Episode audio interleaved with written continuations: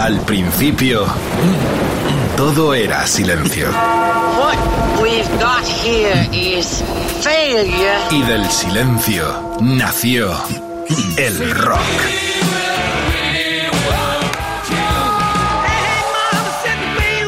Cimentado sobre diez pilares. sus diez mandamientos, sus leyes de la vida, de la muerte, del bien y del mal. Fundamentales en la historia del rock. El Decálogo. El Mariscal Romero. El decálogo de Mariscal. Oh yeah, este partido lo vamos a ganar. Qué noche, Margarita, mi amor, se viene. Manda el blues, el poderosísimo blues. Sin eso el rock and roll no sería absolutamente nada. ¿Y quién viene? El King of Latin Blues, Javier Vargas. Podíamos preguntarnos con quién no ha tocado Vargas. Podíamos hacer 20 decálogos con Carlos Medina, que está aquí hoy con nosotros. Se nos casó Edu Barbosa. Somos un equipazo, no hay quien pueda con nosotros. Sois gente maravillosa. El decálogo en Rock FM va a arrancar ya con el tributo al blues. Y para eso, Muddy Waters, palabras mayores, Rolling Stone, le robaron el título, el mismísimo Bob Dylan, like Rolling Stone, los Rolling Stone, y hasta la revista, en sus tiempos buenos, Rolling Stone. ¿Qué decir de este maestro indiscutible con este increíble blues? Tres minutitos, subid las plataformas que se jode el vecino. Esto es radio, esto es Rock FM, esto es el poder del blues. Muddy Waters.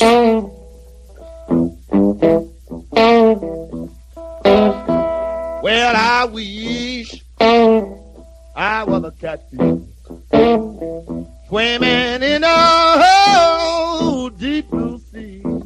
I would have all you good-looking women fishing, fishing after me, showing up after me, showing up after me. Oh Lord, oh Lord, showing.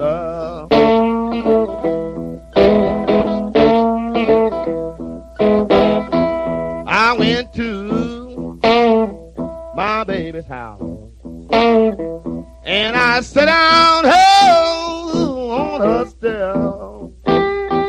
She said, Come on in now, buddy. You know my husband just now left.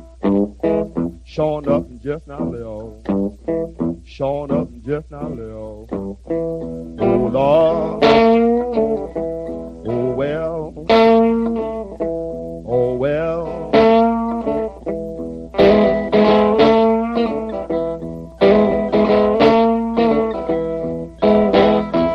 Well, my mother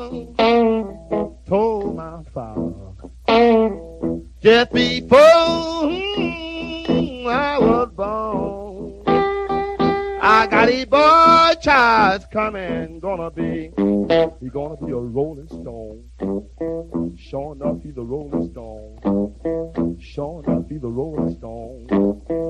Oh, well, he's a, oh, well, he's a, oh, well, he's a.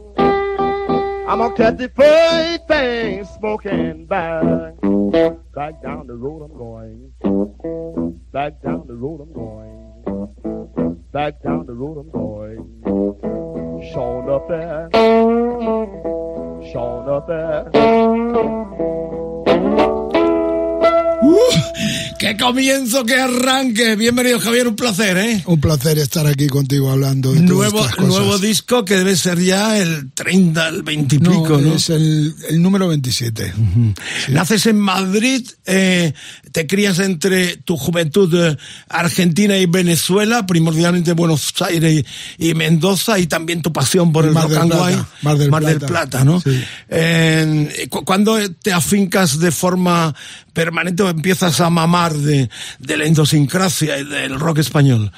Eh, llegué aquí, eh, me llevaron muy pequeño a, a, Venezuela, después de Venezuela a Argentina. Pasé casi toda mi adolescencia, juventud, eh, estudié ahí en, tanto en Mendoza como en, en Argentina y, ahí, en Argentina fue donde empecé a tocar la guitarra. Eh, yo creo que Vine de vacaciones en los años a mediados de los 70 a ver a, a, familiares que tenía aquí, pero bueno, me quedé un mes y tal y siempre volví a Caracas y de Caracas en una de esas llegadas, idas y venidas me, me fui a Estados Unidos. Y llegué a España para ya digamos, entre comillas, afincarme, porque tampoco fue de todo eso, porque estuve un poco en Barcelona, un poco en Madrid, después me fui a París, a Londres, más o menos a finales del 77 ya empezaba el 78. Un, poco ahí... vida paralela con Salvador Domínguez, otro de los grandes hachas de nuestro eh, mercado latinoamericano, ¿no? Con influencias allí también Sí. y mucha aquí. Sí, es muy parecido. Bueno, eh, Salva vivió en Caracas, que creo que también estuvo en Miami con su Correcto. familia. Pero bueno, yo estuve más en Argentina, ta- Venezuela y después Nashville, Los Ángeles. Eso fue mi periplo de adolescencia, donde ya iba con la guitarra a cuestas y encontrarme con el mundo a pie de calle. Bueno, vamos a recorrerlo todo. La gente Sí. ya en los eh, redes sociales, tanto Twitter, Instagram como Facebook, tenéis la interacción y el eh, decálogo, eh, lo que es nuestro hashtag de hoy, la almohadilla EDDM Vargas Blues. Eso es la cuestión. ¿Qué hubiese sido tu vida sin el blues? Muddy Water, el nexo entre el blues del Delta de Robert Johnson y el blues eléctrico de Chicago y definitivamente el rock and roll. ¿Qué hubiese sido tu vida sin el blues, Javier? Bueno, yo cuando tenía 12 años, eh, yo creo que descubrí el, el, blues por los músicos británicos. La primera vez eh, escuché blues fue a través de los Jimi Hendrix, de los Stones y más adelante Led Zeppelin, eh, por ejemplo I Can Quit You Baby de Otis mm. Rush, que lo tocaban en el volumen 1. Bueno, fue. ha preparado un decalogazo y, enorme, sí. vamos a tocar todos los palos, nos va a dar una masterclass de su sabiduría y sus colaboraciones. A mí la que más me impresionó fue aquella de Beck, lo ponemos entre paréntesis, Vargas, Boger and Apis con Sortino, que yo tuve la oportunidad sí. de hacer la gira por las Baleares. Sí. Eh, qué momento aquel, ¿no, Javier? Cuando eh, fue suples a Jet Beck, uno de tus guitarras favoritos. Bueno, no, no era suplirlo, pero sí eh, trabajar con músicos que habían estado con él, como Tim Boger.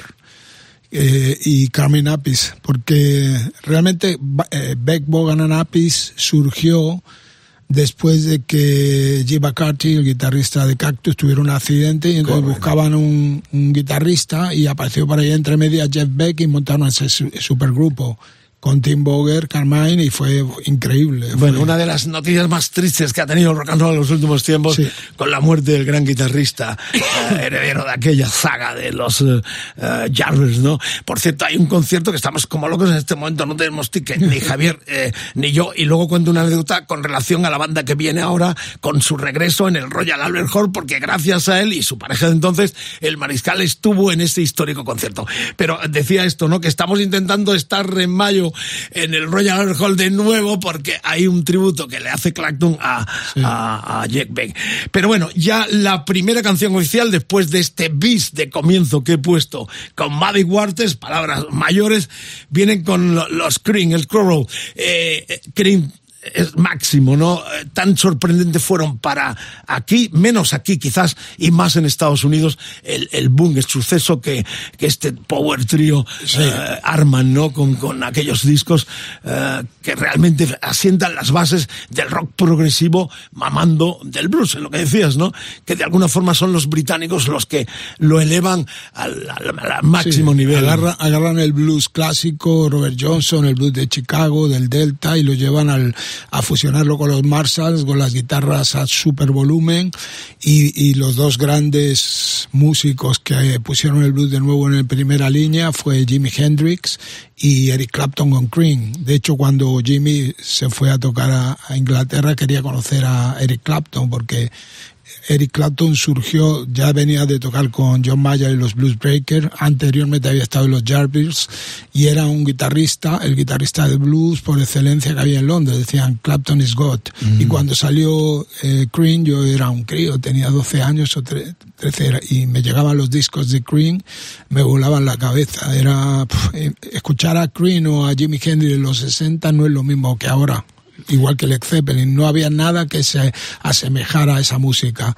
Era como de repente si te ponen algo que no has escuchado en tu vida por primera vez, o ves algo, entonces claro, todos los músicos de esa generación que tuvimos acceso a esa explosión de sonido, a mí personalmente me, me, me mandó directamente a, a, buscar una guitarra y tratar de imitar ese sonido. Primero a preguntarme cómo lo podía conseguir ese sonido. Bueno, Javier Vargas en Rock FM, en el Decálogo, Enciclopedia Viva del Rock and Roll y del Blues. Estamos en el 67, el Witherland Ballroom de San Francisco. Recordad que este tema estaba en el doble, Well of Fire, que se lanza en el 68, que era el tercero ya de la banda, el mixto, eh, estudio y directo. Pero este Crow con Clacton inconmensurable. Dicen que es uno de los mejores solos de la historia. ¿Para ti también?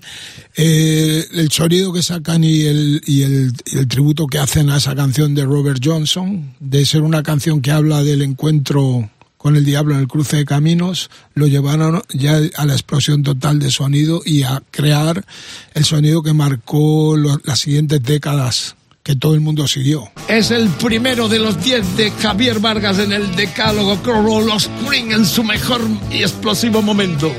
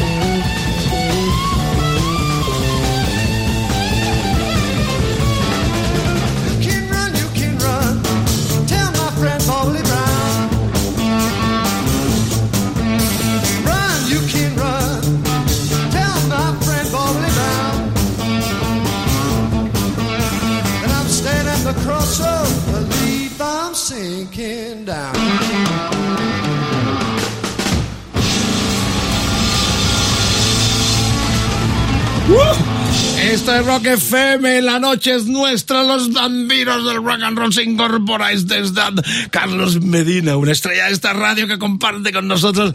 Qué bien lo pasamos el otro día con los Stones, con Tim y con Bernard, con Carlos haciendo la traducción. Programazo enorme, ha tenido un impacto brutal. Nos alegra exclusiva esto, eh, supuesto, a lo largo de casi dos horas de programa que tenéis en los podcasts de rockfm.fm, el decálogo como todos, eh, también el de hoy con Javier masterclass de un grande, el King of the Latin Blues. E, ¿Ese adjetivo te molesta o realmente tú fomentaste este concepto de, crearte gran precursor del concepto blues, eh, jazz, eh, rock and roll, eh, con esos matices tan gitanos también, eh, tan flamencos? Eh, fuiste pionero realmente, ¿no? Aparte de los andaluces de los 70, pero te obsesionas como muchos artistas, eh, desde los Stones a tantos artistas internacionales con el gran mensaje y el, el, poder histórico de nuestro flamenco. Eh, estás en eso, ¿no? Y sigues. Bueno, a mí uno de los mejores guitarristas de la historia ha sido Paco de Lucía. Vamos, y bueno, es uno de los súper virtuoso para mí es uno de los 10 míos favoritos. Pero vamos mi palo eh, mi esencia de tocar la guitarra siempre ha sido rock y blues. Y, y mi salto hacia el toque latino tal vez fue porque en los años 70, a principio, tuve bastante influencia de Santana, cuando lo vi en gusto, cuando sacó Abraxa, Caravanserai y todo eso. Y yo me, no me costaba mucho imitar el toque de Carlos Santana mezclado con lo que a mí me gustaba. Me gustaba de, de, de Duan Alma, me gustaba Hendrix y todos esos guitarristas pero lo de King and Latin Blues tal vez es un, una forma de definir una canción que fue realmente bastante importante en mi discografía, Blues Latino, que la grabó Carlos Santana, estuvo nominado a los Grammys y fue una canción que realmente me abrió muchísimas puertas. Claro, Después, Santana fue claro. un salto cualitativo. De hecho, claro. te vimos en el 19, si no mal recuerdo, en la Plaza de Toros de Alicante. Vienes sí. de ese Ibiza donde vivías, ya has vuelto a Madrid sí. y él te invita en una noche realmente sí. fantástica porque eh, se, se prodigaban muchos piropos hacia ti. Hay una amistad grande que a partir de entonces te catapulta a ti también al, al, a nivel internacional. Sí, bueno, a partir de, yo creo que incluso eh, este álbum que tú tienes aquí, el, curiosamente All Around Blues cayó en manos de René Castro, que era uno de sus socios en, el, en la Fundación Milagro. Lo conocí en Barcelona y estando en casa de unos amigos, yo no sabía que René era, trabajaba con Carlos Santana. Lo escuché y me preguntó si tenía algo que se lo, quería, se lo quería hacer llegar a Carlos Santana. Este disco fue el génesis de mi relación bueno, con Carlos, es del año disco, 91. Es el primero independiente con latino, una compañía claro. andaluza que se llamaba Cambayá. Correcto. Esto vale una pasta ahora en las, en las plataformas esta, porque es el genuino primer eh, disco de Javier Vargas. Lo tengo aquí para mostrarlo en el teaser, pero vamos a ir con la historia fascinante. ¿Con quién no ha tocado Javier? Jack Bruce, qué historia, luego lo contamos. Pero vamos a seguir escuchando porque este Body Shock es del Gypsy Boogie. Has jugado mucho con el gitaneo, con el mm. Gypsy, de cara al mercado internacional, supongo, ¿no? Eh, había, había, ahí era sí el quinto había, de, de sí. 1997 con Draw, con la entonces Estaba todavía con- independiente. no, era Warner ya. Ya era Warner. Era Draw Warner, sí. Ajá. Y ahí ese álbum, lo que pasa que hay guiños al flamenco, está un tema que se llama Blues Hondo, está una colaboración con Raimundo Amador. ¿Quién cantaba aquí? Ah, En el tema Body Shop, el que toca el bajo y canta es Larry Graham de Sly and Family Stone, que también fue director de la gira de Prince y, y fue el inventor del slap. El, el bajo ese funky, que después usaron muchos bajistas, el primero que lo creó fue Larry. Y Larry ha tocado con todos, con James Brown y todo. ¡Qué momento Rock FM! Javier Vargas, batería, todo blues, sí. todo rock and roll, todo historia. No para la música. Dale, Carlitos.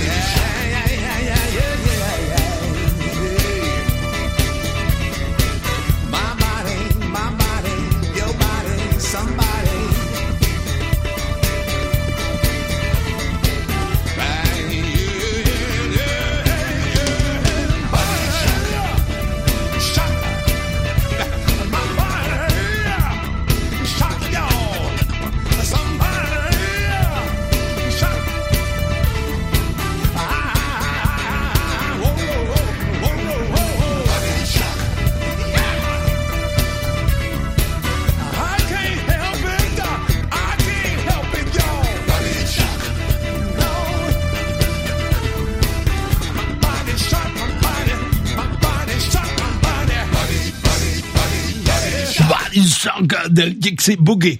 Eh, 97 era el quinto de la Vargas Blues Band de Javier Vargas que está compartiendo este decálogo. Mucha emoción, mucha gente. Claro, llevas eh, eh, cuatro o cinco décadas ya en, el negocio, eh, luchando siempre desde una eh, postura muy independiente, ¿no? Porque eh, quizás has cambiado mucho de compañías, de manager. ¿Te sientes un lobo solitario? ¿Cuál es tu, tu postura y, tu, momento o tu forma de interpretar y estar en el negocio del disco, Javier? Bueno, digamos que sí, soy una especie de, de guerrero, un warrior con la guitarra y, y mi, forma de predicar mi música es a través del blues y el rock and roll. Son géneros de música que a mí me costó muchísimo conseguir una, un apoyo discográfico hasta que empecé a hacer música que convencieron a las multinacionales y decidieron ficharme. Pero aún así eh, mantenerse en este negocio es muy difícil y yo me he mantenido haciendo siempre lo que me gusta. Muchas veces es como una ola, estás muy arriba, otras veces bajas, otras veces subes, pero desde que empecé me he recorrido medio planeta, he tocado en toda Europa, he llegado hasta Europa del Este, Rusia, Latinoamérica, Estados Unidos, el Reino Unido, eh, no sé, hay pocos sitios que me falten por tocar, pero bueno, siempre quedan muchos, pero he estado, ya te digo, en todos los grandes festivales, en Francia, en Alemania, Suiza, Austria, en Rusia he tocado cinco veces antes de que organizaran todo este lío. Y, en- y he grabado en el Vatican Legend en Chicago. Y todo el combustible que te queda, Memphis también, o sea, ha sido siempre un precursor más hacia adelante, pero esto también te ha colocado como el artista más internacional de rock y blues que tenemos en el mundo. Y tenemos el nuevo, en el Stoner Night, edición eh, de lujo, además, muy hippie, muy a los San Francisco la portada, eh, gira, entre otros festivales, va a estar en el BBK eh, eh, Bilbao Music Legend del 23 de, eh, de junio en Bilbao y tiene un montón de festivales. Sí. Ahora nos vas a dar las fechas, Vale. pero estamos tan entretenidos y hablando tantas cosas con él y aparte vosotros también interactuando como siempre en las redes sociales, Facebook, Twitter, Instagram, Rock FM y el hashtag de hoy, la almohadilla EDDM Vargas Blues, todo blues, poderoso blues. Es curioso lo que me preguntas de la portada de San Francisco. El logo mío me lo hizo Bob Massey, que era la mano derecha de Billy Graham. Lo conocí en Calgary en un Gran festival. promotor para la gente más Sí. joven, precursor de los eh, Fillmores, tanto de Sí, San Fillmore Francisco, West, Nueva Fillmore- York también. Fillmore, esa historia viva Claro, de la este música. hombre seguro es, está un poco en la línea de Matty Clerwain también, que vivió en Claro, Mallorca. Este Bob Massey le hacía los carteles, esos tan increíbles psicodélicos que veías de Hendrix, Sí, de sí, total, Grateful claro. Dead, de Correcto. Jefferson Aeroplane. Esto- esto y, es, eh. y me hizo un póster en el Festival de Calgary, estábamos ahí tocando en un festival increíble.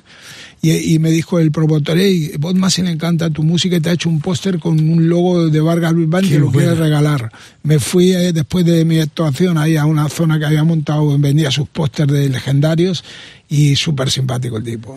Entonces, eh, Bueno, muy en la psicodelia ah, de lo que viene ahora, gendriana, ¿no? Sí. Porque, ¿dónde ponemos a Hendrix? Ha elegido otro de los clasicazos enorme que suena de forma habitual. Ya sé que eh, con los invitados se repiten los temas, pero a mí no me preocupa, es como ver las buenas películas o leer la buena literatura. A mí no me importa leer un libro de Borges cuatro o veinte veces, y esto pasa lo mismo. O sea, estamos repitiendo porque casi todos los genios que vienen de la guitarra, pues inciden un poco Pero hay muchas- hay muchas eh, Como este versiones. Purple Haze, ¿no? Sí, ah, bueno, de Purple Haze, pero hay muchas versiones en live y en...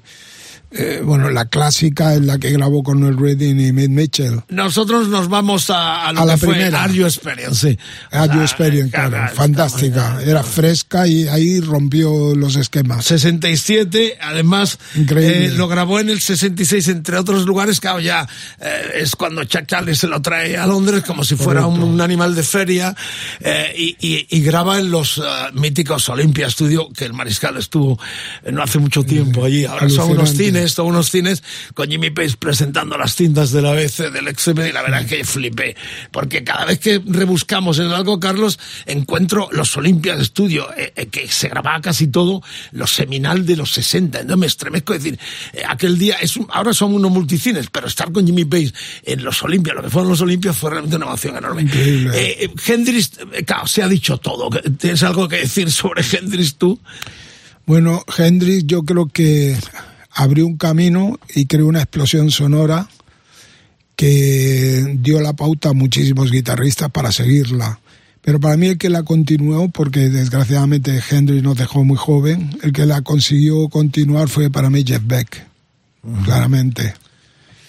Eh, pero sin ese espíritu tan, tan rebelde, ¿no? Beck es el rebelde eh, técnicamente, porque da un paso hacia sí. adelante por encima de todos. Jeff Beck eh, fue- siempre fue un innovador. Cada paso que daba era innovar en la música, en la guitarra y en la forma de presentarnos los sonidos de la guitarra y los...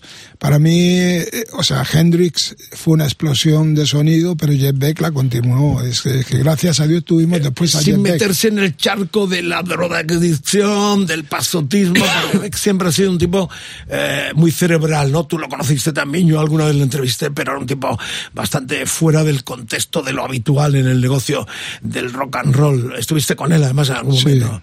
Lo conocí y hablé con él y me contó cosas y toqué, agarré su guitarra para echarle un vistazo como la tenía ajustada. yo toque, yo- como los toreros, ¿no? Como los No, no, los es para mí ve que, eh, o sea, yo creo que ha sido eh, mi guitarrista favorito y músico favorito de todos los tiempos. Bueno, eh, este eh, realmente es el que da el pistoletazo de salida enorme para que la vanguardia Pero no claro. parase y tengamos Hen- temas tan... Hendrix fue una explosión que cuando salió no había nadie en el planeta que no dijera de dónde ha salido este personaje, este, este negro con esta guitarra dando esta, esta psicodelia, esta música explosiva. No había nada. Rock FM, la noche es nuestra buen viaje por las carreteras del país. Escúchenos donde nos escuchen. A partir de mañana lo tienes también en los podcasts de rockfm.fm, el decálogo de Mariscal. Gracias por la sintonía. Está Carlos Medina conmigo a mí aquí. Y como siempre, vamos después del Rodri Contreras y su fantástico motel y teloneando. Se viene en un rato, en un rato largo,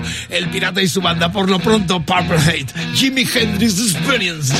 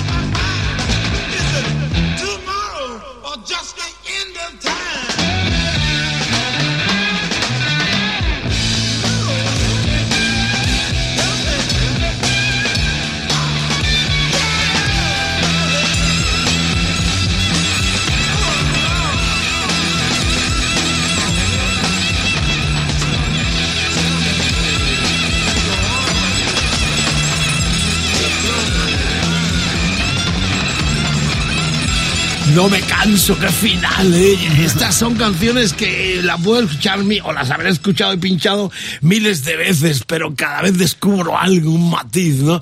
Eh, el concepto de trío es la, es la prueba del algodón del rock and roll, supongo, o, o digo yo, ¿no?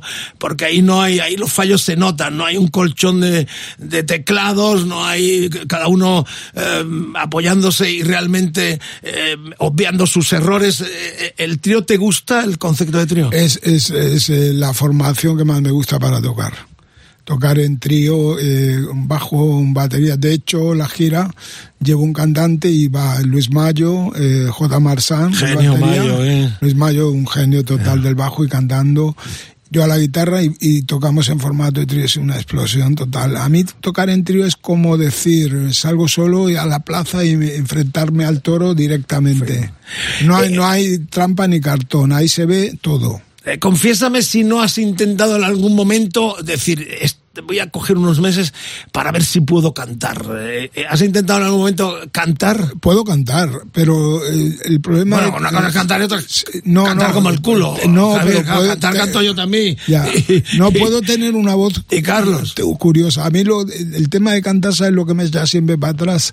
El tener que aprenderme las letras, ¿sabes? Siempre, no tengo la técnica que tienen algunos cantantes que agarran una letra y se la aprenden y la cantan directamente. A mí memorizar una letra, memorizo otras cosas, pero por ejemplo, no me gusta memorizar letras ni me gusta las matemáticas. Pero tienes cosas grabadas con tu voz. Tengo, tengo una canción que dediqué a John. Lennon. La tengo aquí, os la puedo pasar. Hombre, la vamos a pinchar. En claro. exclusiva. Exclusiva mundial, lo si metemos de clavo. cantar, lo tengo aquí. A, a ver, ¿cómo era el tema? El Tataréamelo, tema que- se lo dediqué a John Lennon. Se a llama la muerte del 80 de ahí. Sí, se lo dediqué y la letra la hizo Joaquín Sabina y la música yo. ¿Qué Y, la- y lo canté yo. Esto es primicia Nunca- mundial. nunca ¿Esto no se ha escuchado? Nunca. Bueno, primicia mundial en Rock FM, en el Decálogo Vargas cantando tributo a Leno con la letra de Sabina. La Sí. vamos a pinchar, eh, Vale. pero lo dejamos para el final del programa como propina, como bis especialísimo. Ahí está eh, Carlos Se Medina llama, dando el se llama Hey, Mr. Lennon, please. Bueno, eh, la pinchamos como extra absoluto esta primicia que nos da Javier Vargas cantando. Nosotros seguimos con nuestro periplo porque es muy interesante. King of the Latin Blues, tantas cosas. Bueno, en España ha estado, eh, aquí ha estado, pues hasta con Miguel Ríos tuvo mucha colaboración, Manolo Tena, El Rock and Rio. la Orquesta Mondragón, s- tu tiempo también. siete temas del Rock and Rio, soy coautor de ellos. ¿Y cómo no te llamamos Miguel para esta nueva gira? Yo ahora es que estoy con Vargas Blues Band y Miguel ya, ya lo sabe, pero si me llama para abrir para él algún concierto con Vargas Blues Band, me encantaría calentar Estuviste en el Rock and Roll Boomerang. No, pero extraño, estuve en el. Rock and Rio, en las Claro. dos noches, que el, el 50 aniversario. Hasta con el Mono Burgos. Aquí hemos estado intentando localizar al ex eh, guardameta de, de River y del Atlético de Madrid. Correcto. Eh, gran Stone maníaco, Rolinga, pero está desaparecido, tristemente. Está en Buenos Aires. Quería tenerte la sorpresa, pero luego hablamos de esa ah, pasión tuya argenta que te lleva a hacer, si no mal recuerdo, dos discos eh, como tributo. tributo. a los grandes del rock argentino. Eh, en estos días ha estado aquí también Claudio Gavis, que, que es otro de los grandes a los cuales tú también has versionado con Manal, ¿no? Su, su Sí. banda. Pero bueno, por lo pronto ya vamos a la, a la entrega que nos atañe ahora, que es eh, este eh, Blues in My Soul. Estamos exactamente en el, en el año, eh, estamos en el 2008, ¿no? 2008. Este disco ya era con Warner totalmente. Lo hice con Warner y lo grabamos en los estudios Arden en Memphis. Y, en este tema colabora Devon Allman, eh, Rhys Winnan, el teclista Steve Ray Vaughan, también eh, David Smith, eh, también está eh, Fran Marino, Mahogany Rush. Qué grande, ¿verdad, Marino? Uno de mis favoritos, un loco, Sí. ¿no? Aquel que dijo eh, que estaba palmándola en la cama y él, se le apareció Hendrix y le dijo, no, no, no te mueras, tío.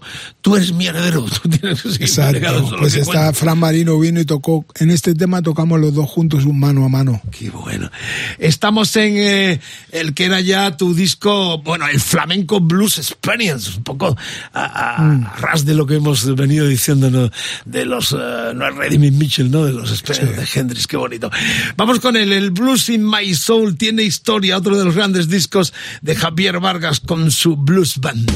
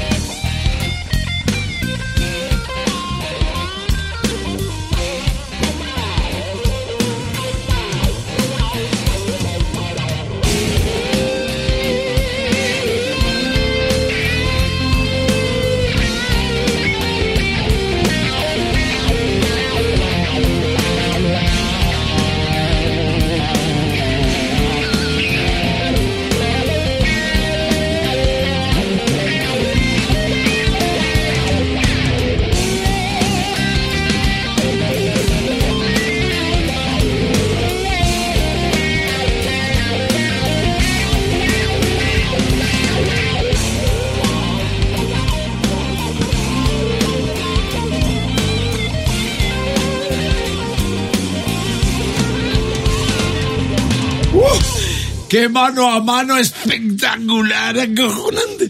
Qué bueno, eh, eh, Vargas con Fran Marino en este Blues in My Soul del eh, Flamenco Blues Experience grabado en Memphis del año 2008. Qué placer escuchar esto. ¿No te da rabia a veces ver tanta basura en la radio, en las televisiones y que cosas con tanto empaque como esto no hayan tenido la repercusión que se merece eh, como la gran cultura musical de este siglo? Yo creo que, que cualquiera que ama el arte, la cultura y las cosas buenas de la vida se siente decepcionado ver cómo eh, los medios de comunicación, las discográficas han flagelado la verdadera música y nos están vendiendo un producto basura a un nivel ya exagerado. Yo creo que ha llegado a tal, hasta tal punto que yo personalmente no oigo nada que me pueda infectar la mente y los oídos, ni televisión, ni leo la prensa. Ya lo decía en el tema Heart and Blues en el año 92. Empieza así la letra.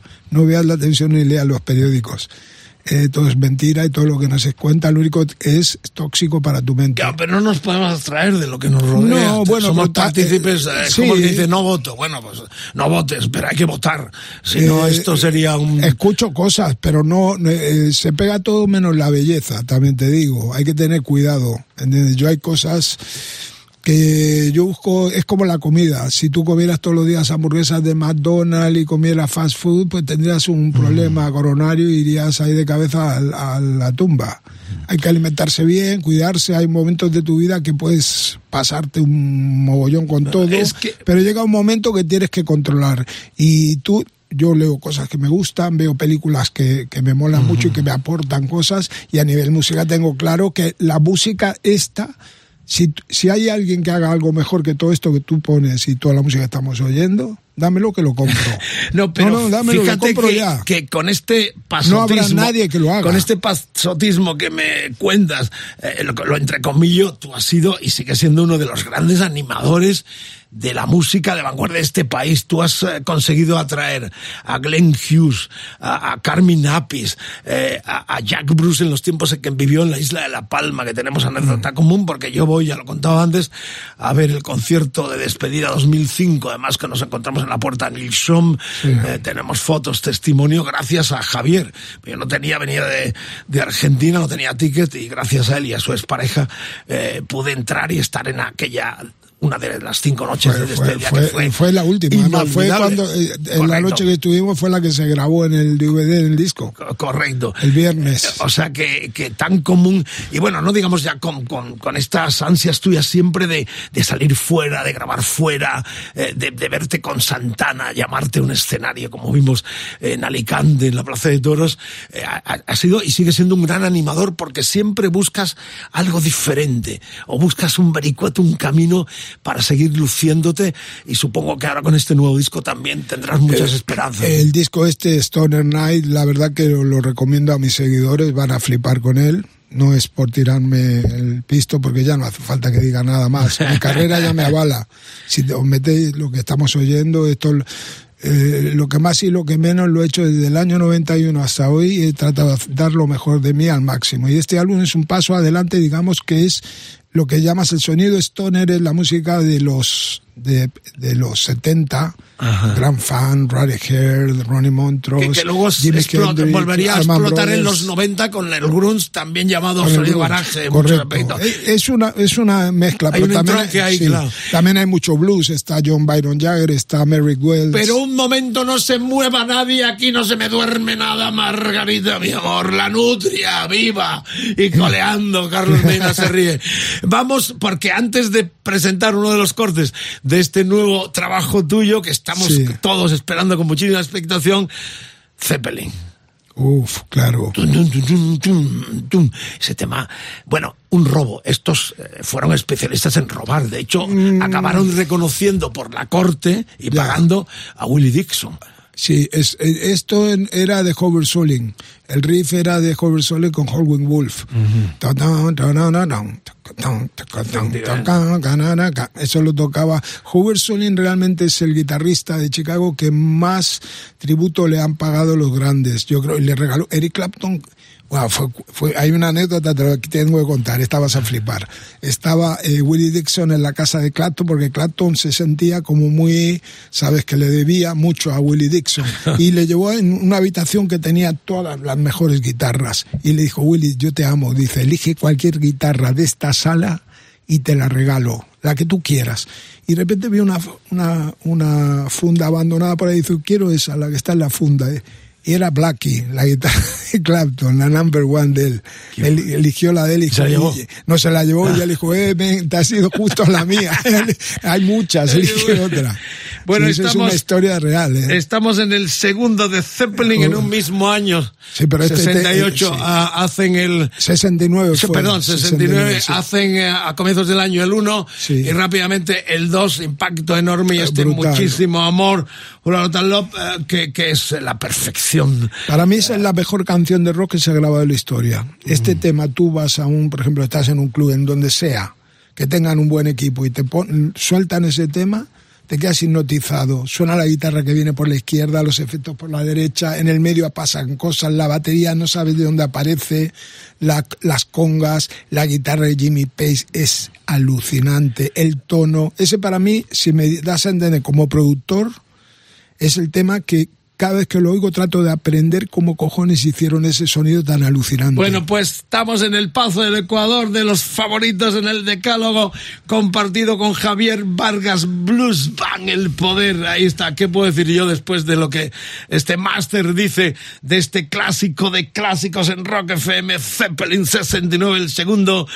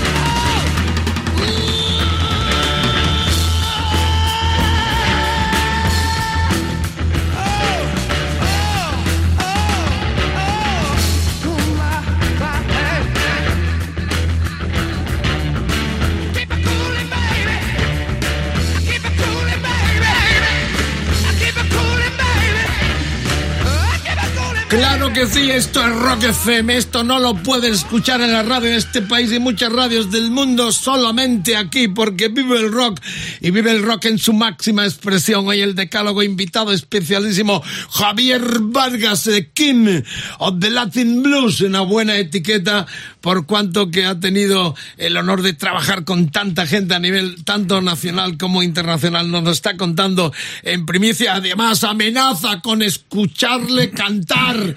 Eh, estoy lleno de curiosidad que llegue el final del programa, yo también, porque nunca lo he escuchado, y nos va a regalar una carta sonora en forma de primicia cantando a Lennon con una letra de Joaquín Sabina. Luego me lo cuentan. Por lo pronto, vamos con el nuevo disco. Vas a estar en el, en el Bilbao BBK um, eh, Music Legends en Bilbao en, en junio, el 23. El 23 Y tienes de- más festivales, de junio. Sí, vamos a estar también en el Festival de Béjar. Estaremos en, en el Festival Thorfingen en Suiza. ¿no? Está leyendo lo del móvil, eh, lo está pasando su manager, nuevo manager, porque has tenido un manager tú por todos los lados. ¿eh? Sí, bueno, eh, hasta encontrar el manager perfecto es jodido. Luego me lo cuenta. Más, eh, más de va a estar este verano. Y bueno, tenemos también, eh, creo que vamos a estar en Cerdañola, creo que en Cazorla, vamos a estar en todos los festivales así de blues y de rock and roll este año vamos a coincidir. Puede ser que a lo mejor hasta en Córdoba. Y actuaciones, bueno, ahora en la próxima que tengo así que me pueden ver la- los seguidores de la Vargas Band es en Valencia el día... El mes que viene estaremos el día 5 en la sala 16 toneladas de Valencia, el día 6 en la sala Garaje Big Club de Murcia, el día 7 en la sala La Gramola de Orihuela de unos viejos compañeros, amigos de los inicios de la Vargas Blues Band y nos encanta un, club de rock and roll máximo. El día 8 en el Centro Cultural Las Cigarreras en Alicante, organizado por la Sociedad de Blues de Alicante. Vamos a estar después el 28 de, también de abril del mes que viene en la, en la sala eh, Granada 10 en Granada.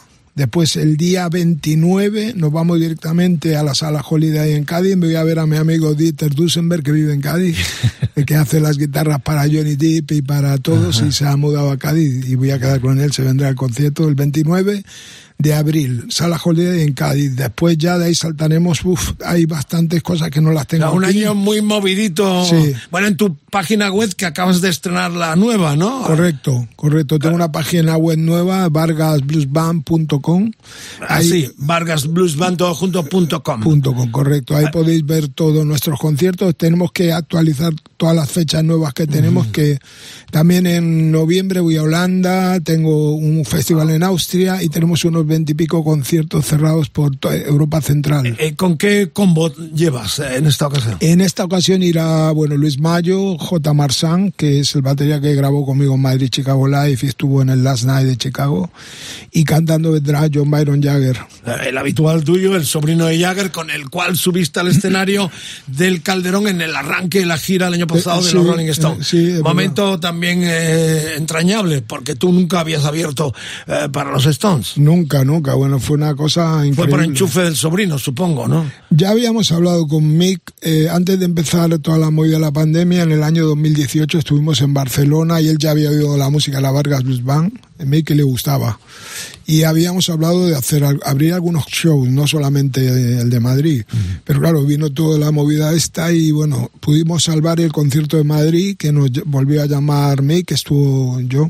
Y bueno, no, no sé si enchufe o no, pero yo creo que nunca me han enchufado nada. Todo lo que he conseguido me lo he ganado a pleno Carrera derecho. solitario. Sí, no, es difícil. Ojalá, ojalá pudiera encontrar ese punto de decir, bueno, es que te enchufaron aquí y allá. Hombre, también está de parte de, de alguien, la suerte es un ingrediente fundamental en todo. Están en el momento que hay en que el estar. momento adecuado. Y yo en eso siempre... Has tenido eh, una flor en el trasero, eh, siempre. Siempre, me- siempre he sido muy inquieto, porque si me hubiera quedado en Caracas todo el día viendo en Venezuela estaría con la Caracas Boys. Javier Vargas en estado puro. Claro.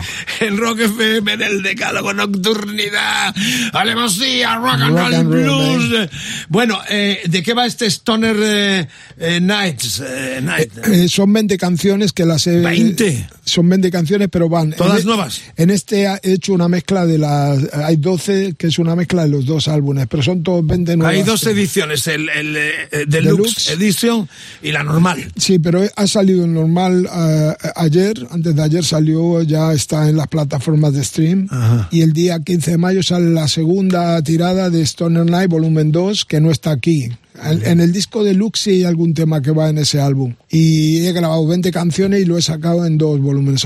Ha salido este, el Stoner Night, que ha salido por la puerta grande. Bueno, ya en dos días he tenido 40.000 descargas. Qué nivel, Maribel. Sí, ha sido Javier total. Vargas, Mind Control se Pero llama así, uno de los a- temas. A, pulso, sin necesidad, solamente con los seguidores, las redes sociales, YouTube, la gente que le gusta la música de la Vargas Blues Band nos han apoyado a saco. Mind Control se llama este uno de los cortes del nuevo disco de la Vargas Blues Band 2023, que será parte importante de esta gira multitudinaria con muchos conciertos tanto en España como en países donde gustan del blues del poder de The King of the Latin Blues.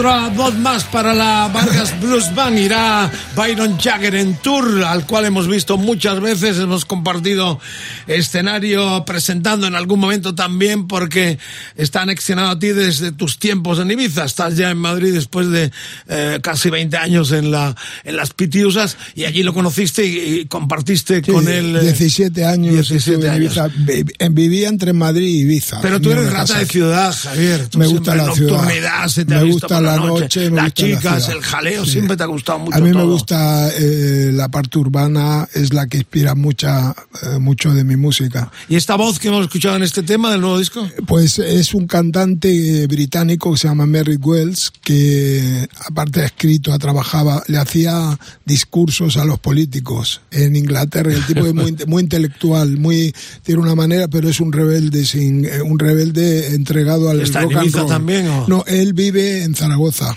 Ahora está en Zaragoza, pero vive entre Inglaterra, Zaragoza y... ¿Y cómo buscas a esta gente? El sobrino de Jagger, esto que tienes un catálogo ahí de gente rara que... Apare- aparecen de repente en un momento, hay una, co- una conexión y con Merrick, después de lo que fue la pandemia, coincidíamos en muchas ideas y este álbum surgió justo, fue lo primero que hice después de todo el desastre de dos años que nos suspendieron eh, conciertos, eh, bueno, fue yo me fui a vivir a Suiza, después volví, me dediqué a producir ¿Con el. Dinero a, a meter la pasta o...? No, no, no, a, A ver, una, una, una pasta. novia, una Ah, bueno. novia, una novia que tenía, tenía una casa y me cobijó y era cantante. Y tenía dinero, y claro. te- tenía dinero, me fui con ella ahí a grabar una producción para ella, ¿sabes? Bueno. Jessie Howe, que hicimos un grupo que se llama Los Vikings of Blues, que ha, ha funcionado muy bien, un disco de rock and roll, con una voz de ella, tiene una voz muy Janis Joplin. Y bueno, entre medias, esto fue, después de todo lo que viví, realmente este disco está 20 canciones, cada canción tiene que ver Una historia. una historia de cada mes del- de, de lo que me ocurrió en toda la pandemia hasta hoy.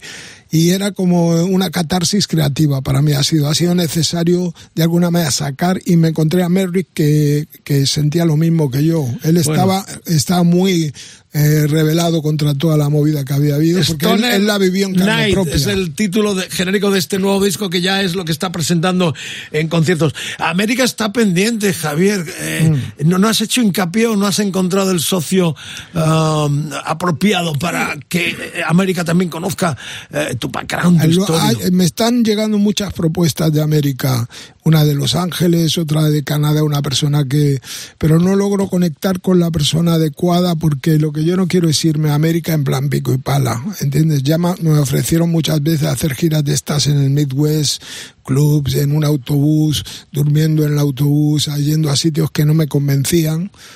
Y en ese momento no decidí, no tomé la decisión de decir, dar un paso adelante y meterme en una gira en el USA. Pero con todos los contactos que tengo, eh, cada vez surge más la voz de quererme llevar a América. Y eh, bueno, y, y te puedo decir que tengo muchísimos seguidores. A través de, de mi página en, en Facebook, eh, Vargas Blues Band, pasa una cosa muy curiosa. Alguien de Warner en América o alguien está colgando todos mis temas de toda la historia. de- Caliente, caliente, esto se anima. Claro, y de repente veo que tengo 65 mil seguidores, likes 500, y yo digo, ¿quién me ha colgado esos temas? Alguien que tiene eh, una manera de entrar a mi página de Facebook y me están colgando temas en mi, en mi perfil. De, de todo lo que he hecho, pero claro, tengo un feedback de los Estados Unidos impresionante. Bueno, lo que necesitas es un Peter Grant. Ojalá. Ojalá, no, ojalá, no me, la- ojalá no me gusta decir. No me gusta ni ojalá. Pero era un ni tirano, casi, era un ni casi, tirano. casi. Eh, porque cambias constantemente No, de pero manager. les, de- les ayudó, Alex Zeppelin les ayudó mucho. Sería un tirano, pero jugaba a, a- a favor de él. Bueno, ahora estoy yo con un manager eh, que es Eh, muy... aprendiz de Peter Grant. No, eh, sí, por supuesto, es de la escuela Peter Grant. Un, un amigo de Robert Mills, que trabajaba con Robert Mills, que tú lo conoces, Robert, y se llama Xavi No solo lo conozcas, sino que lo traje a trabajar Claro. aquí en nuestra vez, no sé si para bien o para mal. Sí, bueno, pues él eh, trabajaba con Robert Mills y Xavi Stringana y es un hombre de rock and roll, tres buenas bandas. Y, y la verdad me entiendo con él a la hora de hacer producciones, estamos ahí luchando, pico y pala para sacar adelante un proyecto. Bueno, vamos, vamos ya con el. eh, estamos exactamente en el tema número 7. El 7 del Decálogo en Rock FM. Carlos Medina, el mariscal, gente maravillosa. Las redes, como siempre, preguntas para Javier Vargas, EDDM Vargas Blues.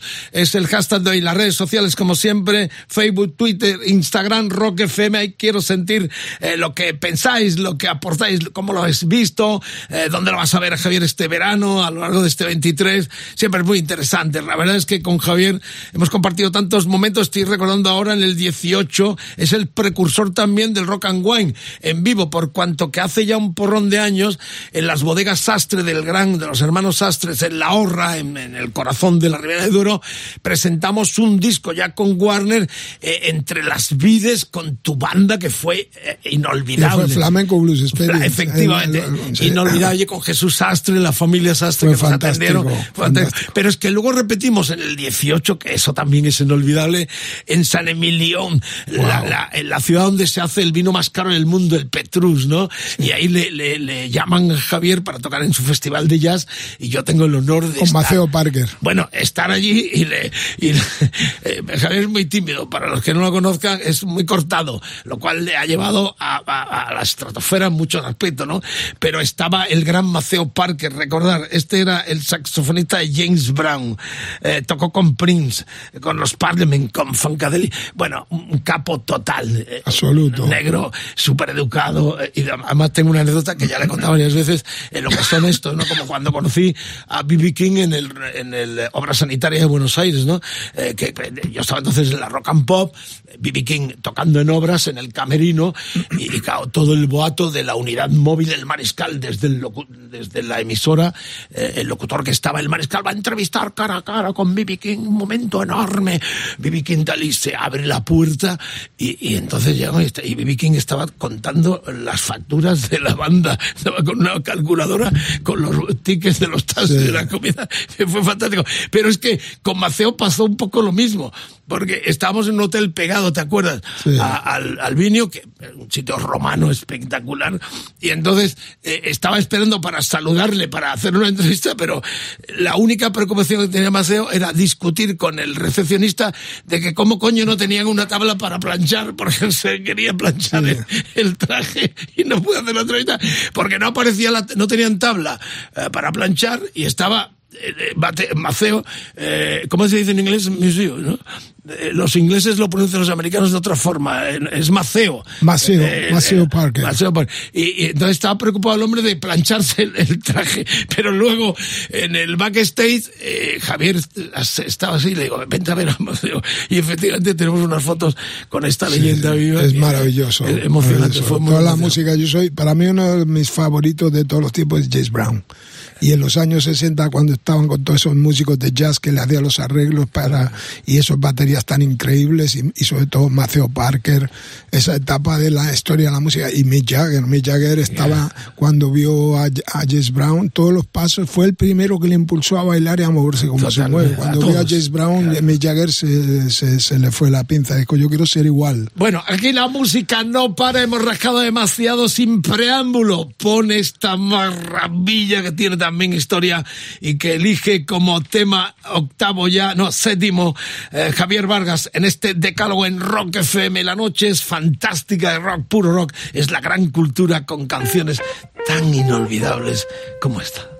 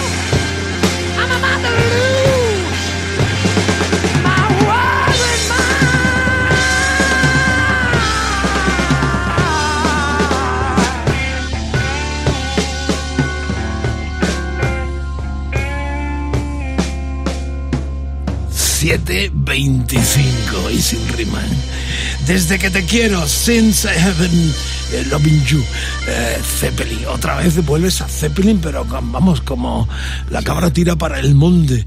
Este tema, por cierto, estaba en el tercero, tengo aquí la carpeta española, la que sacó, ah, distribuido por Hispavox, era Atlantic, el sello. Eh, eh, Hispavox S.A., Torre Laguna, 102, estaba esta compañía que ya no existe, fue absorbida por, eh, no, no sé si Universal o Sony, eh, una de las multinacionales. Sí, War- eh, Atlantic, eh, bueno, Warner después fue Atlantic. Correcto. Eh, la cuestión es que esto, esto, ¿por qué te le has puesto esta, esta canción tan impresionante, no? Porque cuando yo tenía 15 años y oí ese tema, la forma esa de tocar el blues me impactó. Porque fue lo que después me abrió entrar a escuchar a Freddie King, a B.B. King, a Albert King.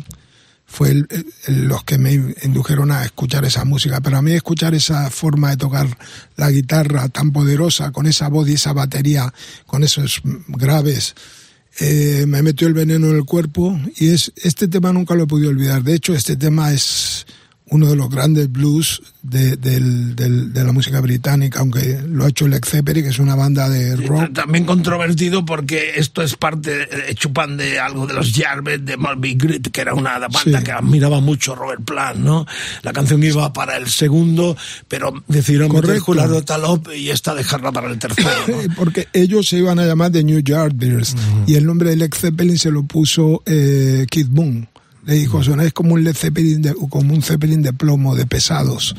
Y le dijo Led Zeppelin y cambiaron la idea de llamarse New Yardbirds a llamarse Led Zeppelin. Para es- ti, Zeppelin, eh, ¿cuál es el favorito? ¿El tercero, el cuarto o los dos primeros? ¿En me gusta todo. De Led Zeppelin me gusta todo lo que han hecho. Todo lo que han hecho. Son las partes más eh, physical graffiti. El Physical. Graffiti, eh, lo- tal vez lo que más me gusta es Physical Graffiti, también el de Ocean Graffiti, el, el de las sirenas, me encanta Starway to Heaven, el álbum ese es fabuloso, el Black Dog, y hombre, si tuviera que elegir un el álbum de Led Zeppelin que más me gusta es el Led Zeppelin 2, el que tocan Whole a Lotta Love, ese para mí es mi favorito. Qué creatividad, ¿no? Eh, Es el mundo en el cual todos quieren ser más progres, más vanguardistas, más rompedores. Hay ahí una competencia entre América e Inglaterra por hacerlo todavía más complicado. No, y, y, más ellos, se, difícil, y ellos ¿no? se dieron cuenta de una cosa, que iban a ganar más dinero, más fama y más leyenda si no volvían a juntarse. No se han juntado porque se lleven mal o porque tal o cual.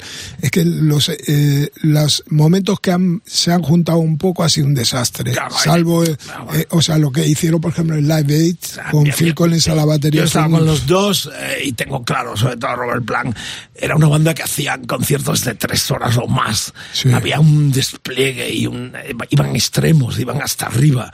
Eh, él no puede cantar ya esto. Yo creo que no vuelve por En los dignidad, 70 en por los dignidad. 70 pudieron Estamos viendo algunas poco, leyendas sí. que se, se están arrastrando. Y no lo critico, ¿eh? Hay gente que dice, no, es, es impresentable. No. Eh, que me, eh, Ian Gillan esté cantando a pesar de estar muy tocado la garganta. O el caso de, de Coverdale, que tuvo que suspender la gira. Igual. Respetables, son obreros, coño. Demuestran que esto es una verdad, que esto es cultura, que esto no es un pasatiempo y es un hit de verano. Hay que respetarles. O sea, es como los guitarristas también. Lo, Clacton ha anunciado su retirada porque tiene un problema físico los Hombre, dedos. está tocando increíble, claro. Bueno, bien, pero él ha confesado que no puede llegar donde llegaba. Esto está marcado. Esto es una ley física, no tiene para más. Claro. Eh, entonces, es muy digno. Yo no critico, pero sí es verdad que eh, Zeppelin, ¿por qué no han vuelto? Yo vi el regreso en Londres. O sea, vi el regreso además eh, con Dave Grohl a mi lado abrazándonos cada y, y no estuvo nada, tema. y no estuvo nada mal ese- No, ese- claro. eso, eso estuvo Claro, bastante después de, espectacular de- de un montón de con años. Jason Bohan la Correcto, estuve. Fue uno de los privilegiados que estuvo Sí. en el O2 viendo este regreso. Pero está claro que un tipo que ha hecho conciertos con canciones como esta hasta arriba, el, filo de la navaja, no, puede eh, volver para pasar la gorra. ellos congelar la imagen y la foto de esa época es lo que les ha dado una leyenda. Si hubieran vuelto, yo por ejemplo, Deep Purple en los 70, en el 70, 71, 72 eran alucinantes. O sea, alucina. Imagínate, tuviéramos ese recuerdo de- del Deep Purple, solamente esa imagen con Bradmore y como sonaban en esa época, que era una locura. John Lord como tocaba y eso. Y después las diferentes formaciones, a mí personalmente nunca me han interesado. ¿no? Mm, Mi foto siempre ha sido del pasado. Bueno, qué maravilla, Javier, Masterclass, siempre al día, rememorando historias, eh, siempre buscando caminos nuevos para nuestra música con su bagaje enorme de blues, de rock and roll, un auténtico, ¿eh? en España lo ha hecho prácticamente todo, en el mundo también ha tocado eh, con Jack Bruce, qué bonito fue lo de Bruce además, ¿eh? Cómo te vas a La Palma, tristemente otro de los que se nos ha ido y que vimos, afortunadamente en aquel concierto de despedida, pero lo de Bruce, ¿cómo fue? Siempre me gusta escuchártelo, ¿no? Que, eh, Jack Bruce, bueno, fue está en la increíble. isla de La Palma viviendo. Sí, bueno, fue, además lo de Jack Bruce fue increíble. No sé cómo conseguimos el teléfono de Magritte, que es su manager, su mujer, y mi ex, Rebeca, le mandó un email diciendo que estaba preparando un disco que era Love Union Peace y estábamos cola- buscando colaboraciones para ese álbum y que Javier es muy fanático de, su música, de Jack Bruce y de Cream, que, él- que le gustaría saber si ya Bruce estaría disponible en hacer algo con Javier y que le, iba a mandar algo de mi música para que me escuchara. Y, y le dejaba el teléfono, le dejó mi teléfono móvil. Le mandamos el email y a los 10 minutos suena un teléfono inglés, lo agarro y era Jack Bruce. Qué bueno. Me llamó a los 10 minutos de mandar y me dijo que había, bueno, 10 minutos no, pero había pasado una hora, ¿me ¿entiendes?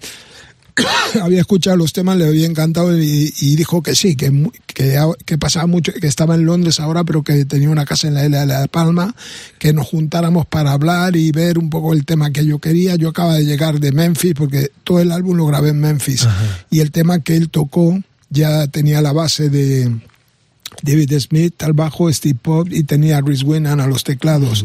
Después quité el bajo de David y tocó el bajo Jack Bruce y lo cantó, que era Pretty Blue. Bueno, eh, yo lo he pinchado muchas veces en muchas tesituras, pero hoy esto no lo da para más porque con Javier podíamos estar hasta las 6 de la mañana con el Pirata y su banda. Pero habrá una segunda parte porque hay mucho movimiento en las redes, como siempre. Viene un grande de los nuestros. Estoy preparando un Javier libro. Vargas. En algún día lo pre- presentaremos el libro. Bien, efectivamente, cuando saques el libro, eh, Pero el libro sí que cuento cosas mm, Bueno, de todo tipo. tantas cosas que no contar. tiene nada que ver con esto. Habrá el que lo el que lo compre y lo lea se va a sorprender. Bueno, también pasión por el flamenco, el blues, el gran lenguaje, pero eh, el Texas tango.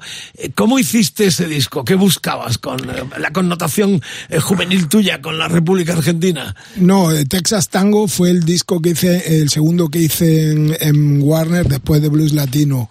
Texas Tango lo grabé con la banda Steve Ray Vaughan en Austin, Texas, y fue mi primer encuentro con Jim Gaines, que era el productor de Steve Ray Vaughan, y, y eso lo grabé, y ahí está incluido el tema este que vamos a escuchar, Riding Riding High. High. Pues ese álbum eh, fue realmente cuando yo empecé con Vargas Blues Band, en este disco que tú tienes aquí. Mi idea era ir a ir por este sendero. Claro, de repente hice Madrid-Memphis, me fichó Charlie con Draw, después pasó a Warner y hicimos Blues Latino, que fue un multiventas, es- tuvo un éxito. El gran éxito tuyo. Fue un éxito eh, espectacular. Entonces, el siguiente, Charlie me dio carta libre para hacer lo que yo quisiera. Y yo decidí irme primero a Atlanta a entrevistarme con Jim Gaines para proponerle que me produjera este álbum. Texas Tango. Charlie me dejó a mi libre albedrío para que hiciera lo que quisiera. Charlie. Claro, cuando volví de América con un álbum de blues rock, dijo, tío, esto es pico pala. Estamos y de en ahí surgió 1995. esto. Pasé de blues latino a tocar temas como Riding High, que está aquí. Ahí está sonando el Rock FM en el Decálogo.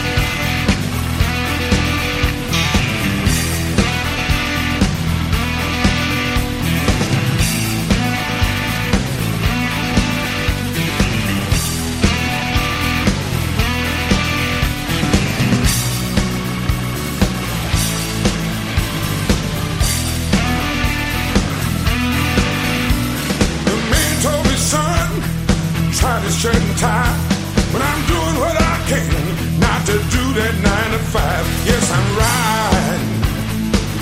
Oh, I'm riding high. I said too much rules and. I got to say bye bye.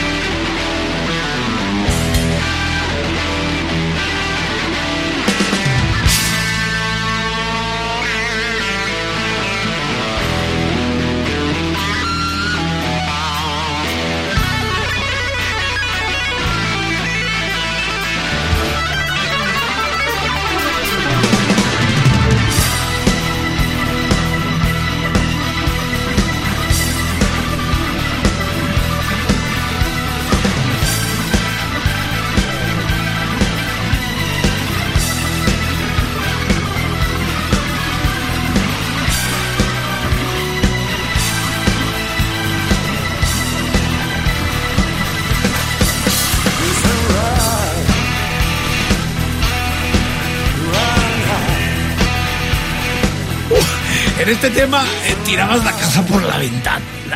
Ventana de tapping, estaba escuchándolo aquí con Carlos y la verdad es que eh, cu- ¿cuál es el guitarra perfecto? ¿El que toca todos los palos o el más rápido, el más asentado como eh, la escuela Clacton?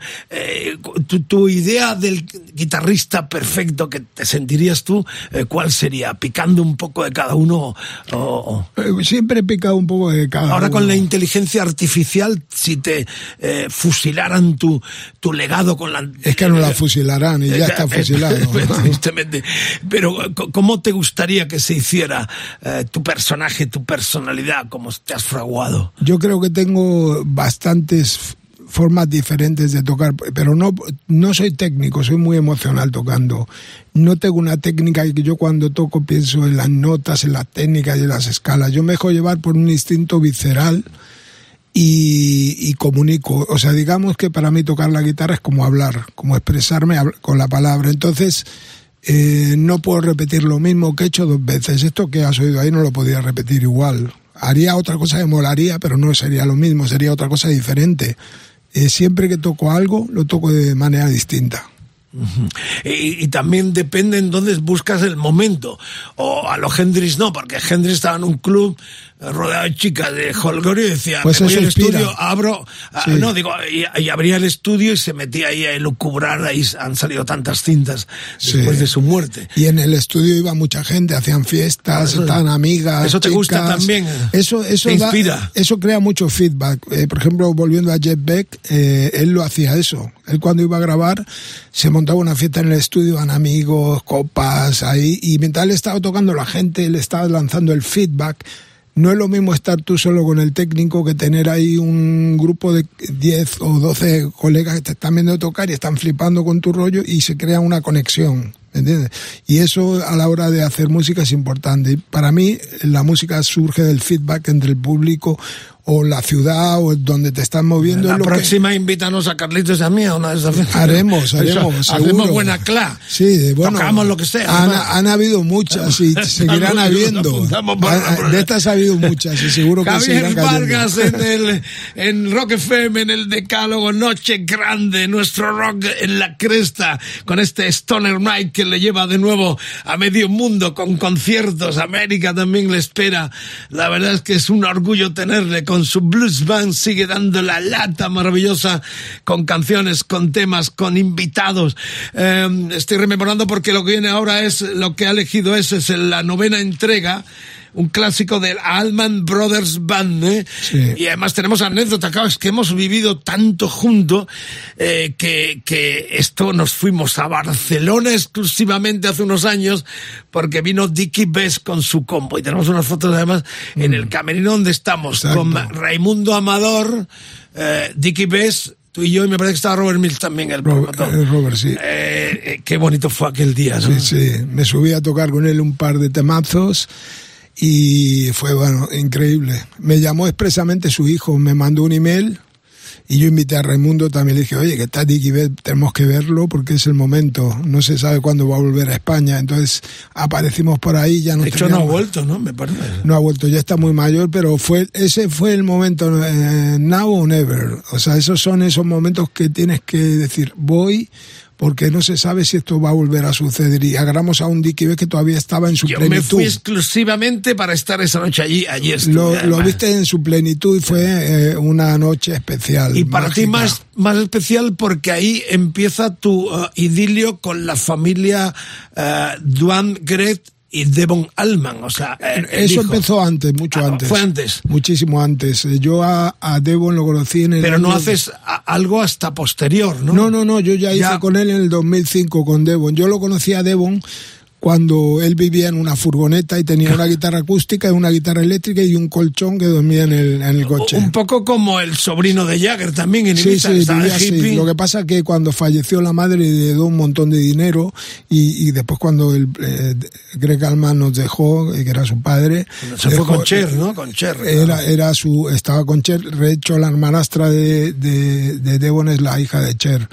Bueno, le dejó un- una, una, una herencia escandalosa. Y el Devon que yo conocí, hippie, que dormía en una furgoneta, grababa conmigo, se venía a España, nos fuimos a Alemania, a Canadá de gira, se convirtió en un promotor de conciertos, ha montado una compañía de discos y él le patrocina sus propias giras y todo, y es, es un multimillonario. O sea, tiene toda la herencia, todo lo de los Allman Brothers, todas las guitarras de él, todas las casas, todo toda la herencia de tanto de la madre como de Greg la tiene Devon ahora.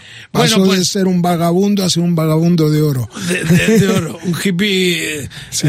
de oro, absoluto, Correcto. porque recuerdo que lo Las traías. cosas que estoy contando aquí. Eh, Bueno, en el libro irá mucho más, supongo. Está aquí porque está con nuevo disco, está girando y es un honor tenerle en el decálogo. Vamos con los Allman Brothers Band. Estamos en el 71 71, si no mal recuerdo, estamos en, en lo que sería eh, realmente uno de los discos más grandes en vivo de la historia del rock and roll, 71 at Fillmore eh, East, Eh, nada más y nada menos que con la plenitud de la banda antes de las tragedias eh, que colmarían y, y fraguarían también la leyenda de una banda eh, realmente estratosférica también. ¿Por, qué, por qué eliges este tema también ahí aquí Bueno, solos? eh, ahí? porque el álbum es, para mí es el, uno de los más grandes álbumes que se han grabado de la historia. El Live in Fillmore East está producido por Tom Dowd, que también fue productor de Cream Este, y todo Clapton, eso. Clapton, claro. y de Clapton.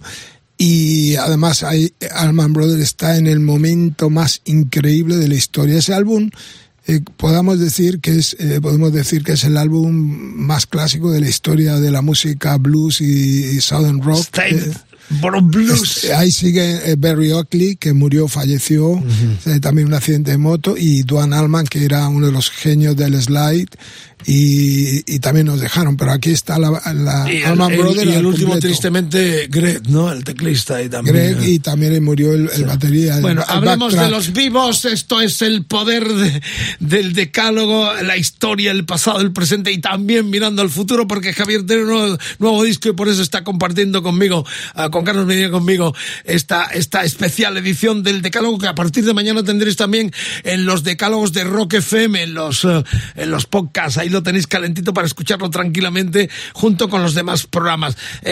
Hashtag de hoy, la almohadilla. ah, EDDM Vargas Blues. Y aquí están, Allman Brothers clásico de clásicos, Saturday Blues.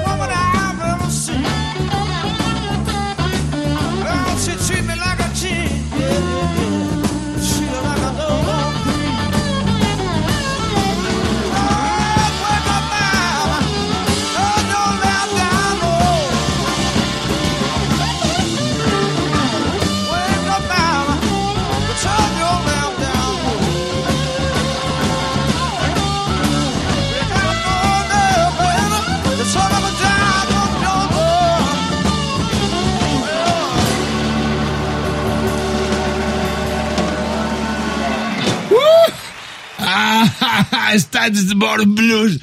Qué apoteosis, qué slide guitar, qué momento. Margarita, mi amor, qué otra gran noche. Podíamos estar con Vargas hasta que llegue el pirata y su banda a las 6 de la mañana, con Carlos Medina, con todo el equipo de Rock FM ahí, con Jorge Vilella, Quique Vilaplana, el Cardeña con su voz, el Edu Barbosa que está de Wedding, se casó, eh, y todo el equipo, eh, Alberto Mantuñán también, el querido Alberto, con el que hicimos programas memorables. Bueno, la cuestión es que estamos llegando al final, pero atentos porque eh, todavía eh, queda el décimo eh, tema de Javier, pero tenemos, vamos hoy extraordinariamente, aunque nos pasamos siempre, hay que decirlo, el programa dura una hora, pero esto, a veces el tren es demasiado, de demasiado recorrido, pero nos encanta. Y like like like. Bueno, que me lanzo, sujétame, Carlos. La cuestión es que vamos a tener dos bises, y uno es, yo he dicho antes, eh, cantar como el culo, y no se han molestado, yo creo que se han enfadado, porque está todo el rato diciendo, vamos a poner el tema que le hice a Lennon, que es una primicia mundial, que nadie me ha preguntado si he cantado o no he cantado, y ha tenido que ser hoy en Rock. Pero además de nunca, nunca has editado. Eh, ¿eh? bueno, bueno, es en primicia. Está, vamos, no a registrado. No voy a ser crítico. Pero nunca lo he editado públicamente ni en, re- ni en streaming, ni en disco, ni nada. el comentario que he hecho le ha dolido, a lo mejor es un, un chansonier ahora, Ey, el que no, vamos a descubrir. Rock FM. mi, Bueno, mi voz es ca- bueno. ca- eh, de cazalla, sí, es, es de y- Jack Daniel. Tampoco te que vas a encontrar a Tom Jones. Viene antes del final también eh, eh, cantando otra extravaganza de Vargas, el Mono Burgos, eh, eh, que El tuvo tema de Papo. una trascendencia rockera en aquel disco tributo al rock argentino. Pero ya terminamos el decálogo, no se mueva nadie, eh, porque está ZZ Todd con este Waiting for the Bl- Blues, blues for the- Eh, Waiting for the Bus. The Bus, por el And. Jesus Left Chicago. Es un tema que ¿Por qué has elegido de- este tema para el final?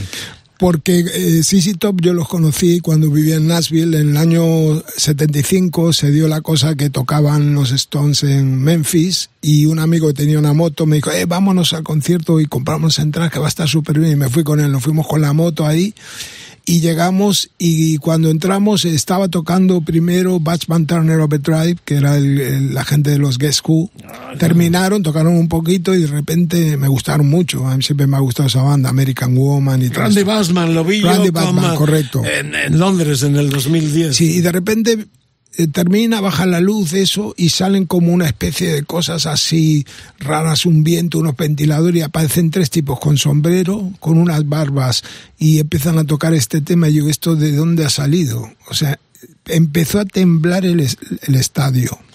Tres Empezó a hombres, temblar. tres- y, y presentaban ese álbum, Tres Hombres. Tres hombres era el tercero, estamos en el 73 grabado también en Memphis, Tennessee. Son ZZ Dot, el décimo del decálogo de Javier Vargas en Rock FM.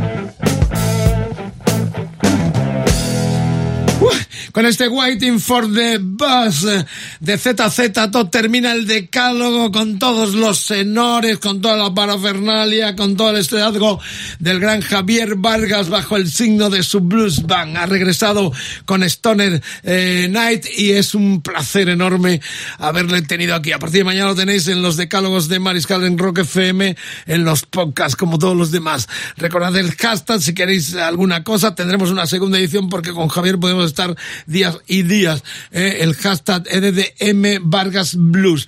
Eh, un placer, gracias por estar. placer. Eh, una pregunta inevitable también. Eh, guitarra, Fender, Gibson, ¿qué- ¿cuál es, cómo te manejas mejor o quién te da más pasta para que hagas propaganda? Porque en esto también hay mucho trafulleo, ¿no? No, normalmente toco las guitarras que tengo de toda la vida y no, no, no, no me gusta hacer endorse con guitarras. Bueno, he tenido Yamahas también, las Mike Stern, que las suelo tocar, me encantan, que son modelos Telecaster. Y la verdad que sigo fiel a, mis, a todas mis guitarras. Tengo muchas estratos, algunas Telecaster y son mis dos modelos preferidos. Eh, la Tengo, más- una, tengo una que me regaló Santana, una Paul Red Smith. Ajá. Que estas son ya de segunda división, ¿no? Sí, Son- sí, sí. No, eh, tengo unas cuantas muy guapas. Ahora estoy tocando una Strato del 54. La, la más cara que tienes, eh, por curiosidad, la de mayor valor, ¿cuál es? Sentimental y también económico. Eh, Tengo una del 54, tengo una Jet Beck firmada por él, igual que la que él usaba. Tengo también una del 71 y, el y otra del 61. Son las más valiosas, pero que las tengo muy destrozadas de tanto tanta carretera. Muy bien, pues eh, vamos a terminar con dos bises como hemos prometido. El último es espectacularmente interesante porque canta- va a cantar y canta en una canción vieja que tenía ahí en el baúl y que hemos rescatado para este decálogo en primicia mu- mundial. Ahora nos cuenta la historia, pero por lo pronto hay otra historia muy bonita, el tributo al rock argentino. De hecho, hace poquito estaba aquí en el programa Claudio Cavis, uno de los padres del rock argentino con Manal, que nos contó muchas cosas, aparte de esa gran exclusiva mundial que volvimos a tener con el indio Solari, eh, hablando tanto para eh, la Heavy, la revista, como para eh, Rock FM, con impacto muy grande, por cuanto que el indio eh, tristemente no va a poder subirse a un escenario, pero es la máxima figura y más convocante del rock argentino. Esto era hace unos días con eh, Gavis, pero eh, este, este tributo es un poco también eh, el tributo, el recuerdo a tu, a tu juventud, que, que es donde mamas tú la esencia del rock en castellano en la República Argentina en los años que estás en Mar del Plata. Sí, yo conocí en Argentina, bueno, mi llegada a Buenos Aires, yo vivía en Mendoza y en San Luis, en el norte de Argentina. Y cuando llegué a Buenos Aires, nada más llegar a Buenos Aires, a los 10 minutos eh, estábamos en eh, el Hotel Alvear, en la Avenida de Mayo. Salgo a la ventana con mi hermana y vimos unos hippies en el edificio de enfrente y vi una guitarra sonando que cruzaba la Avenida de Mayo, increíble. Y convencí a mi hermana de ir entrar a ver quién era, si nos dejaban entrar. Y ahí me encontré a Pichacho, un guitarrista increíble de esa época, y estaba Tanguito y muchos hippies y había un fiestón. Los pioneros totales, junto a Y ahí Morris, conocí, conocí a Tanguito, en el año 68 fue. Una Y- leyenda del, como sí. nos contaba Gavis. Y ahí estaba tocando este eh, Pichacho, eh, tocaba así muy onda Jimi Hendrix y todo. Y fue mi llegada a Buenos Aires. Estuvimos tres días, después de ahí me marché a Mar del Yo, Plata. yo creo que este disco no tuvo la Y repercusión que tenía eso. que haber tenido, ¿eh? O sea, es un disco para reeditar además en vinilo. Lo voy a reeditar. Que- lo voy a reeditar. Este, este disco merece un vinilo. eh, Espíritu Celeste, Javier Vargas y el Espíritu Celeste, que era una banda un poco en el aire, Sí. donde incluía incluiste al gran... A Gustavo. eh, bueno, Gustavo, A Gustavo, Segura. a Luis. Mayo, Luis Mayo, que canta aquí. La toca- esposa de Gustavo también, eh, Lucía eh. Lucía, eh, teclista, fue, claro, la colonia argentina te arropó para un proyecto muy bonito en el cual el Mono Burgos, que en aquel momento todavía encaraba proyectos una vez dejado el fútbol y no sé por qué está desaparecido. Nos hicimos muy Eso no amigos des- ya lo sé. el Mono, hicimos un mogollón de Pero cosas. el Mono es, ha desenchufado, le dieron... Hicimos un mucho- tema para claro, AC/DC, la película AC/DC. Ya lo sé, lo sé. Ha tenido muchos problemas con el tema del fútbol, pero eh, no sé por qué reniega, porque era el primer gran rolinga eh, del rock argentino, fanático de los Rolling Stones, y, y hizo discos muy interesantes. Yo los tengo, los discos que él hizo muy en la línea de los ratones paranoicos, muy, muy estonianos, pero no sé, hemos intentado localizar en algunas ocasiones Da más dinero el fútbol que el rock and roll. eso bueno, ahí sigue el, el pobre también, bueno, el pobre, eh, peleándola, pero, pero eh, eh, contribuyó en este espíritu celeste con un clasicazo enorme que es el tren de las 16 del gran Norberto Napolitano. Estaba pensando Alias eso, ¿no? Que, que del 90% de la gente que hemos hablado, tanto nacional como internacional, he estado con todos. O sea, esas son menos Hendrix, eh, co- con toda la gente que hemos pinchado, he estado, me, me- me produce un especial eh, saber, ¿no? Que hemos estado en el camino, eh, tú en el escenario y Nos yo hemos en- en, la locución, ¿no? Sí, sí. De jockey o escritor. Y es fascinante. Nos hemos cruzado con todos los Poder grandes. hacer un programa sin chupar de Wikipedia, ¿no? Con un guion de mierda y, decir, y poder hablar. No sé si nos deja algo, pero habrá una segunda parte cuando saques el libro. ¿Cuándo lo sacas? ¿El año que viene o...? Eh, yo creo que a finales de este año estará listo. Bueno, pues con- listo. contará muchas cosas, entre otros cómo se fragó este espíritu celeste y la canción, pero que no se mueva nadie, porque en exclusiva mundial Rock FM presenta en unos minutos a Javier Vargas cantando, tocando con letra de Joaquín Sabina. Por lo pronto, qué recuerdos, el tren de las 16, clasicazo enorme del rock en el idioma de Cervantes argentino, eh, tributo a Papo y este enorme, enorme canción cantada por el Mono Burgos.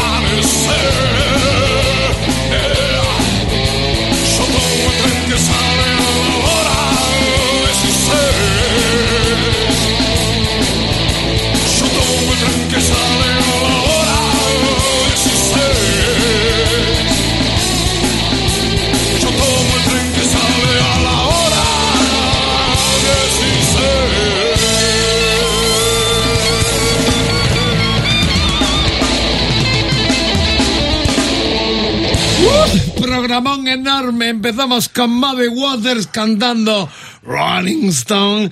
Estuvieron los Cream, Hendrix, eh, Zeppelin, mucho Zeppelin, Allman Brothers, ZZ Top y los temas nuevos de Javier Vargas y los clásicos en este decálogo realmente brillante, muy brillante por la parte que toca al invitado y también nosotros hemos puesto un granito de arena para que lo disfrutéis enormemente. Gracias por la escucha, buen viaje por las carreteras. Si estás currando, si estás trabajando, buena jornada de trabajo. Esto es Rock FM. Vamos detrás de Rodri Contreras con su fantástico motel, esperando al brillantísimo, el gran show de la mañana en la radio de nuestro país, el Pirata y su banda.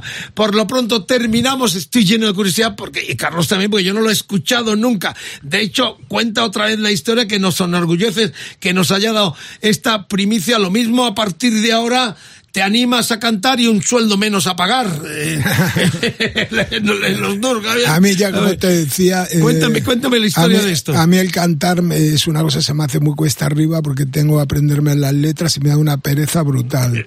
Ya suficiente tengo con aprenderme los temas.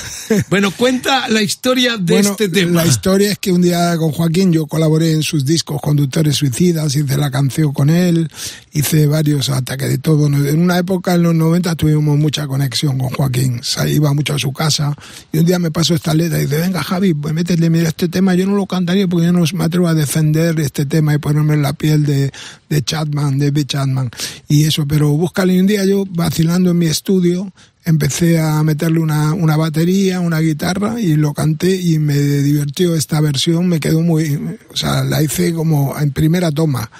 Lo canté en una toma, me puse el micro mientras estaba tocando la guitarra y tocando y, cantando a la vez. Es como, digamos, es un, un sonido muy espontáneo y muy visceral. Canté la letra que me dio Joaquín y le puse una música para darle la, la forma definitiva a la canción y estaba dedicada al, al día que...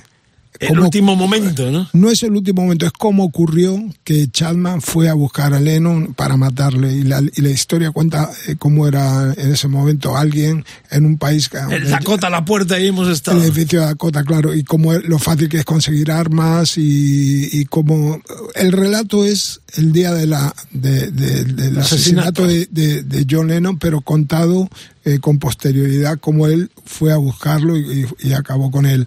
Y la letra es que es muy, muy, muy potente. Que es las últimas palabras que le dice antes de, le de dijo, dispararle. "Hey", le dijo, hey, Mr. Lennon, please.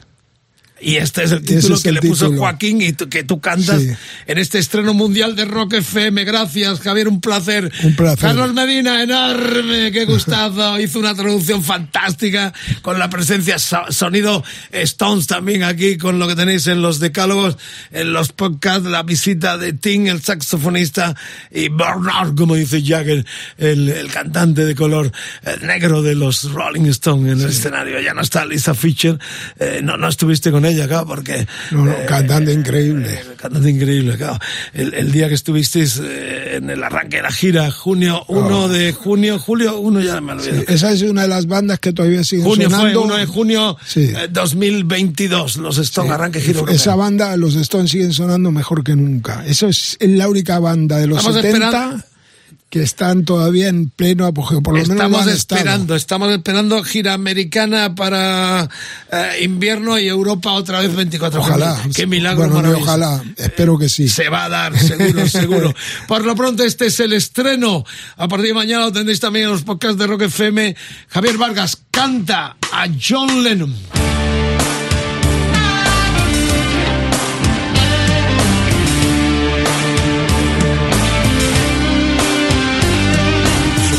Que es diciembre, hace frío en Central Park.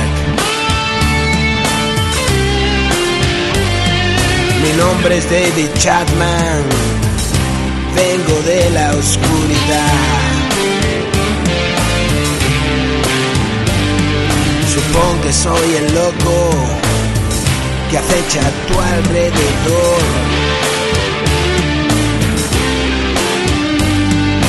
Me basta tu firma, vengo por tu corazón. Vuelves a casa tarde, un calmante y a dormir. Suponte que te gritan, hey, Mr. Lennon, please. Hey, Mr. Lennon,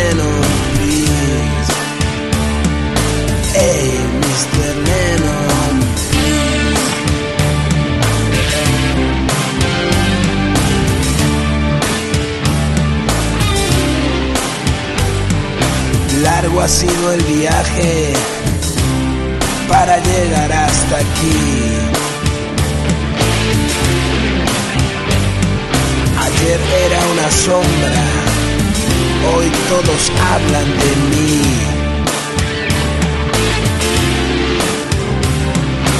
Juntos ante la puerta de la gloria tú y yo. Pequeña parece la ciudad de Nueva York. En el diario ha hablado una voz de almidón. Dice que un perturbado asesinado a John. Han asesinado a John. Han asesinado a John. Han asesinado a John. Han asesinado a John.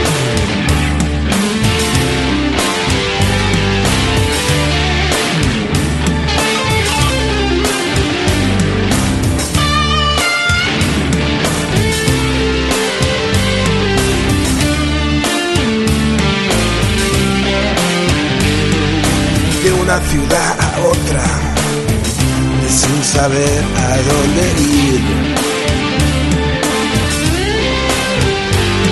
Al fin y al cabo un rifle es fácil de conseguir. Sobran ya las palabras, es hora de actuar. Mi papel es el de malo, el que empieza a disparar. Podríamos haber sido tan amigos tú y yo. Supongo que mis disparos son ya tu mejor canción. En el diario ha hablado una voz de almidón. Dice que un perturbado asesinado a John. Han asesinado a John. Han asesinado a John. Han asesinado a John asesinado a yo en mis teléfonos. Hey,